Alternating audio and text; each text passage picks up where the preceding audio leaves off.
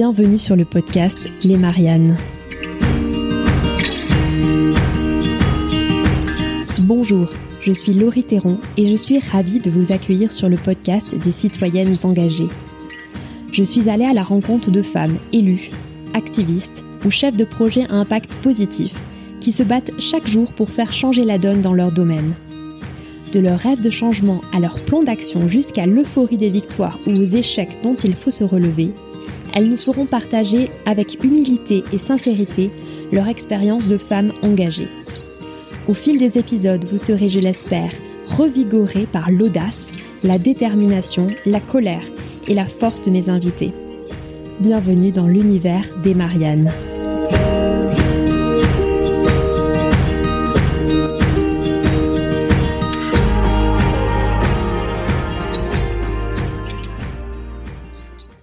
Comme un Français sur deux, vous avez probablement été victime d'une forme de harcèlement en ligne dans votre vie. Il peut s'agir d'insultes, de menaces, de rumeurs, de moqueries, d'usurpation d'identité, de publication de photos intimes à votre insu. Et c'est vrai que dans la plupart des cas, on ne sait pas vraiment comment réagir. Et il y a très très peu de dépôts de plainte factuellement. Pourtant, on sait tous que la cyberviolence peut être extrêmement destructrice et qu'elle peut malheureusement mener euh, au pire. Les femmes politiques et les activistes, comme elles sont euh, particulièrement présentes et actives sur les plateformes numériques, elles utilisent les réseaux sociaux et qu'elles ont une voix et elles défendent des opinions fortes, eh bien, elles sont victimes au premier chef de tous ces agissements.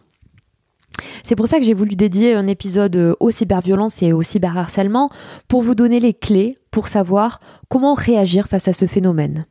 Donc dans cet épisode, vous allez entendre la voix de Kessia Motumbo, qui est la présidente de l'association féministe contre le cyberharcèlement.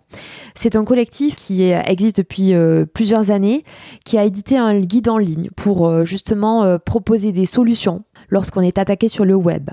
Et ce collectif a publié récemment une enquête en lien avec l'Ipsos pour établir un état des lieux de ce phénomène et mieux savoir de quoi il s'agit, quels sont les publics concernés et vraiment poser des chiffres sur ce phénomène euh, qui euh, est parfois invisibilisé mais qui détruit vraiment des vies. Enfin, à la fin de cet épisode, euh, il m'a semblé important de vous préparer un, petit topo, un récapitulatif de tous les bons réflexes à adopter si vous faites l'objet de cyberharcèlement ou de cyberviolence. Alors, je vous conseille de, de prendre des notes à ce moment-là. Je vous invite aussi à diffuser cet épisode autour de vous à des personnes qui seraient euh, potentiellement euh, concernées.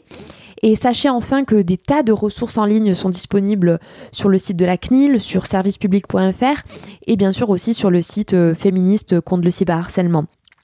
Pour les enfants, qui sont évidemment des victimes d'autant plus vulnérables et ciblées par, euh, le cyberharcèlement, eh euh, il y a une nouvelle application qui vient de voir le jour. C'est l'application du 3018 que vous pouvez installer sur votre téléphone. Donc, si dans votre entourage, un jeune est en difficulté, eh bien, n'hésitez pas à lui transmettre ces informations. Bonne écoute et protégez-vous.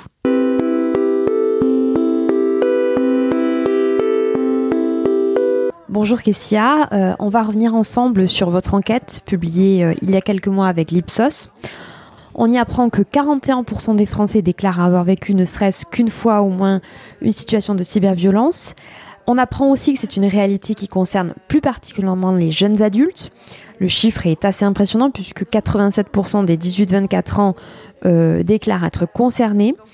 Est-ce que les activistes et les leaders euh, sont plus exposés aussi que la moyenne des Français? Les femmes politiques particulièrement sont exposées aux cyberviolences. Euh, d'ailleurs, l'année dernière, nous avons fait euh, un site qui s'appelle Nos voix, nos combats, avec un ensemble d'associations, notamment Assotec, qui est sur comment, en tant qu'activiste, répondre et se prémunir des cyberviolences puisqu'on avait constaté que être une femme, euh, déjà dans une société patriarcale, on est euh, cantonné à une euh, existence de silence, de restrictions, on n'est pas censé vraiment s'exposer ou selon des codes très spécifiques. Or, les femmes politiques, elles exposent leur vision, elles exposent leurs convictions, elles se mettent en avant et sur Internet, elles sont très rapidement agressées, dénigrées. On a pu le voir notamment dans l'enquête, il y a beaucoup de personnes pour lesquelles les moqueries ne peuvent jamais constituer de, cyberviolence. Or, c'est souvent les ressorts avec lesquels et les ressorts misogynes passent beaucoup par l'humour. Les femmes euh, politiques et les femmes politisées en général euh, sont énormément attaquées sur les réseaux sociaux. Alors, votre étude montre que 22% des victimes de cyberviolence se sont désinscrits des réseaux sociaux. Euh, est-ce que c'est le but recherché par les auteurs de cyberviolence et quelles sont les conséquences à moyen et à long terme pour la victime? Oui, les cyberviolences ont des conséquences dramatiques elles ont vocation à la mort sociale, c'est-à-dire euh, qu'elles euh, suppriment son compte et l'on voit et l'on sait quand on est une femme engagée. Ces réseaux sociaux, c'est une audience à laquelle on s'adresse, c'est en général une communauté que l'on a bâtie année après année. Et euh, souvent, ces cyberviolences ont vocation à ce que bah, ces femmes perdent, leur estrade, perdent cette audience qu'elles ont et qu'elle les isole. Et cette isolation, elle peut pousser à des idées suicidaires, euh, à des troubles du comportement alimentaire, euh, à des, euh, états dépressifs très douloureux. Alors je voudrais revenir sur un point. votre étude montre que beaucoup de Français ne savent pas que certains comportements de cyberharcèlement tombent sous le coup de la loi. Quand on leur explique par contre la définition du cyberharcèlement, eh bien là, plus de trois quarts d'entre eux admettent ne pas connaître les risques. Est-ce que c'est si facile que ça de se rendre compte qu'on est soit victime ou auteur soi-même de cyberviolence? Même euh, là, même si on ne sait pas exactement à quelle infraction cela répond, la violence, euh, elle existe, euh, c'est légitime de se sentir agressé et il est important de ne pas de la minimiser soi-même, puisque tout le temps que l'on reste dans le déni, on ne peut pas euh, accéder à, l'aide dont on a besoin, puisqu'elle est déjà euh, pas très euh, disponible, elle n'est pas très claire à obtenir. En général, lorsqu'on subit des cyberviolences, il faut vraiment se mobiliser. Et c'est encore mieux lorsqu'on a un entourage mobilisé aussi. Donc il ne faut vraiment pas les minimiser, puisque autour de nous, en fait, elles sont très banalisées. Déjà, il y a l'idée que Internet, ce n'est pas la vraie vie, alors que la seule distinction au final, c'est le en ligne, hors ligne. Euh, c'est une continuité, euh, une présence, puisque par exemple, même lorsque vous n'êtes pas connecté, des personnes peuvent continuer d'interagir avec le contenu que vous postez. Euh, Internet, c'est la vraie vie. Les violences qui s'y passent, elles sont méconnues, puisqu'elles sont assez nouvelles. Enfin, ce sont de nouveaux moyens. Mais ce n'est pas pour autant que ce n'est pas réel et ce n'est pas pour autant qu'il faut les banaliser. Et même si encore aujourd'hui il y a une réponse légale très lente et euh, elle est très inégale, ce que j'entends par euh, réponse inégale, c'est que encore euh, aujourd'hui malheureusement la, justice en matière de cyberviolence va énormément dépendre de comment la victime peut mobiliser sa communauté. C'est-à-dire l'un des avantages lorsqu'on est une femme engagée par exemple à une grande plateforme, c'est que voilà, on peut mobiliser sa communauté pour signaler ou pour dénoncer. Mais dès qu'on est un peu isolé, si par exemple vous faites un tweet sur lequel vous identifiez la police nationale et qu'il n'y a que 5 personnes qui retweetent, vous n'aurez pas euh, le même impact qu'une personne qui va faire son tweet et qui va avoir 1000 euh, personnes impliquées qui l'auront diffusé. Et ça, c'est très malheureux. Alors les victimes sont bien souvent en état de sidération. Elles ne savent pas vers qui se tourner, c'est ce que montre votre enquête. 59% des Français déclarent ne pas savoir à qui s'adresser et une seule victime sur cinq déclare s'être rendue à la police ou à la gendarmerie pour porter plainte. Alors comment faut-il réagir face aux cyberviolences?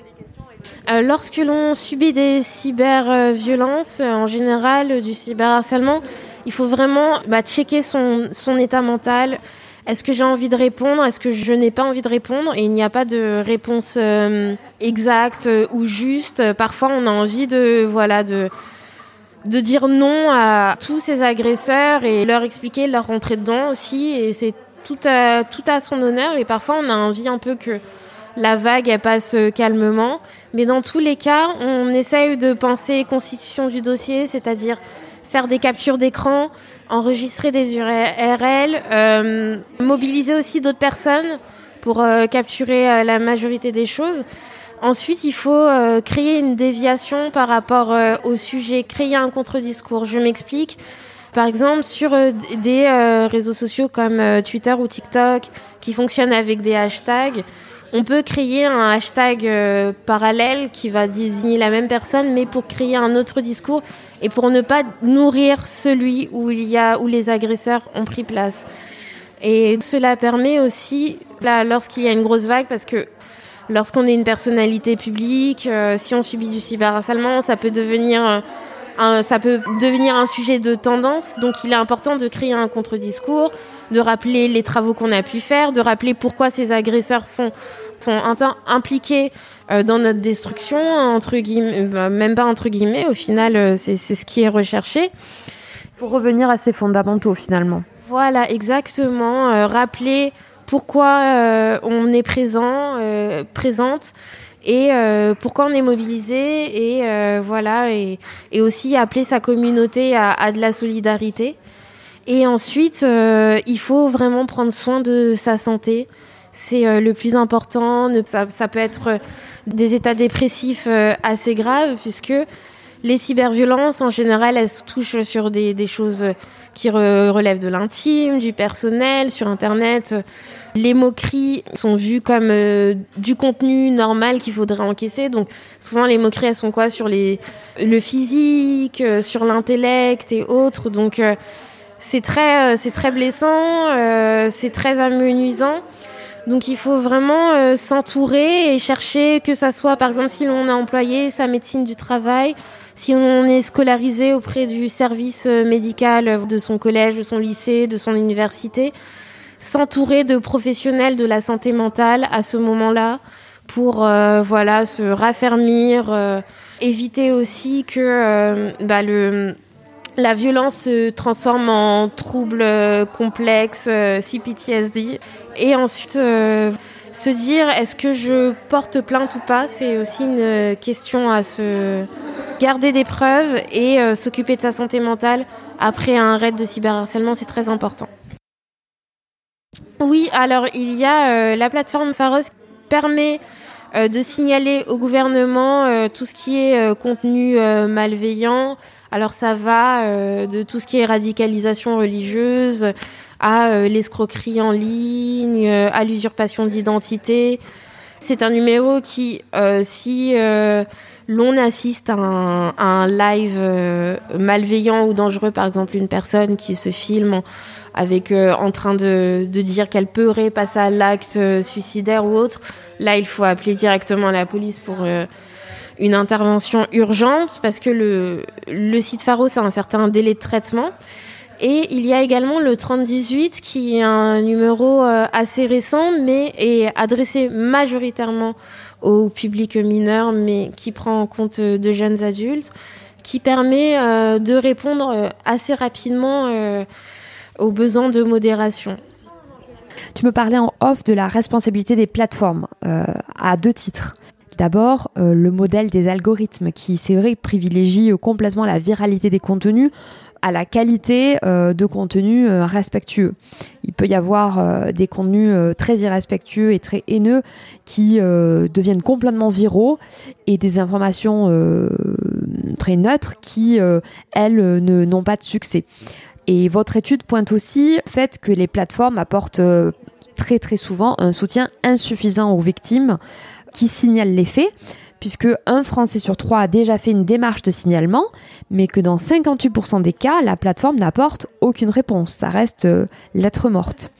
C'est vrai qu'il y a un besoin de prise en charge de la modération qui semble complètement euh, sous-évalué par les plateformes. Qu'est-ce que tu penses de tout ça? On voit euh, vraiment, comme pour les fake news, les intox, en fait, plus c'est plus c'est spectaculaire, plus c'est un peu licencieux, mieux ça va être mis en avant. C'est très dangereux que euh, la, viralité et l'engagement soient euh, vraiment le socle euh, du, business model, du modèle d'affaires de ces plateformes d'hébergement de contenu, puisque ça va pousser, comme une personne dit dans l'audience, à l'escalade de la violence. C'est les interactions normalisées aujourd'hui sur les réseaux sociaux et sur Internet tout va être euh, pensé pour aller au plus provoquant, aller euh, au plus dégradant, aller au plus, euh, au plus spectaculaire, un peu dans le mal, histoire bah, de créer cet engagement, de créer cette indignation. Donc il y a vraiment, de la part des plateformes d'hébergement de contenu, cette volonté de favoriser, coûte que coûte, les contenus qui, qui, créent, qui créent le plus d'interactions. Et malheureusement, aujourd'hui, ce sont les contenus les plus violents il faut se poser les bonnes questions par rapport à ces pratiques numériques, parce que tout ça, c'est aussi une certaine volonté de euh, capter notre attention, d'augmenter, d'accroître notre temps d'usage euh, des réseaux sociaux. Parce que voilà, c'est assez normal, les humains, euh, nous sommes des animaux sociaux, on essaye toutes et tous d'échanger, d'interagir, d'apprendre, de communiquer mais de quelle façon? Et c'est vrai que pour l'instant, euh, comme euh, les auteurs euh, de fake news, les plateformes d'hébergement de contenu participent à une, à une normalisation de, rapports sociaux et de rapports humains très violents. Merci beaucoup, Kessia. Merci.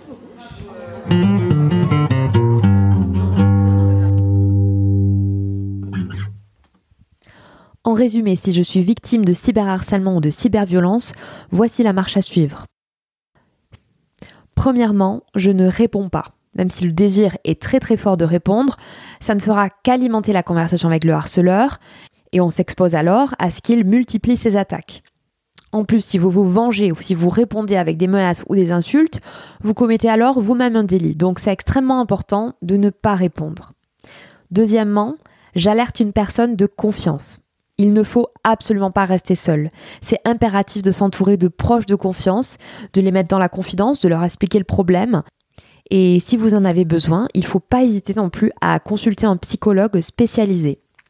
Pour les mineurs, il y a, je vous en parlais en début d'épisode, il y a la nouvelle application le 3018 qui apporte une écoute et une aide euh, très pratique aux mineurs victimes de cyberharcèlement.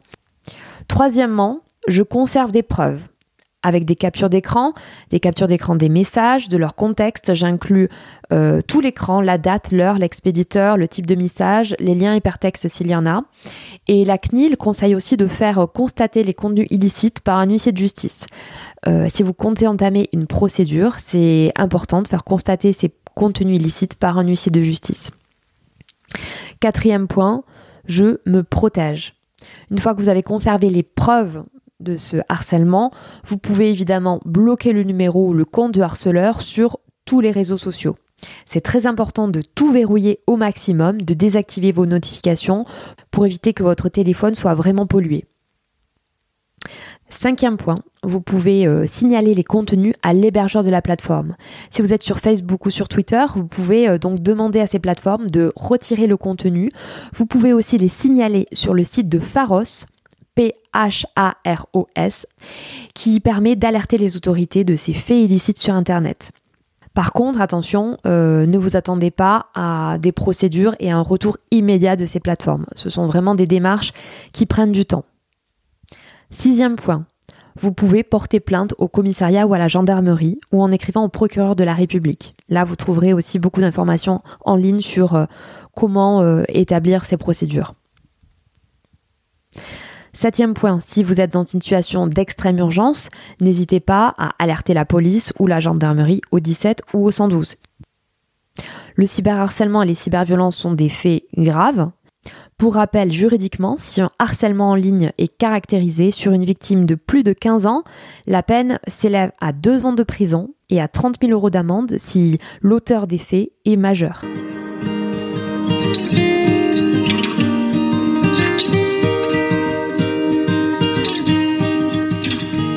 Pour votre écoute engagée. Si ce podcast vous a plu, n'hésitez pas à vous abonner et à le noter 5 étoiles. On se retrouve très vite, mais en attendant, vous pouvez rejoindre la communauté sur Instagram, Twitter ou Facebook sous le nom Elle Marianne Affaire. Je vous dis à bientôt.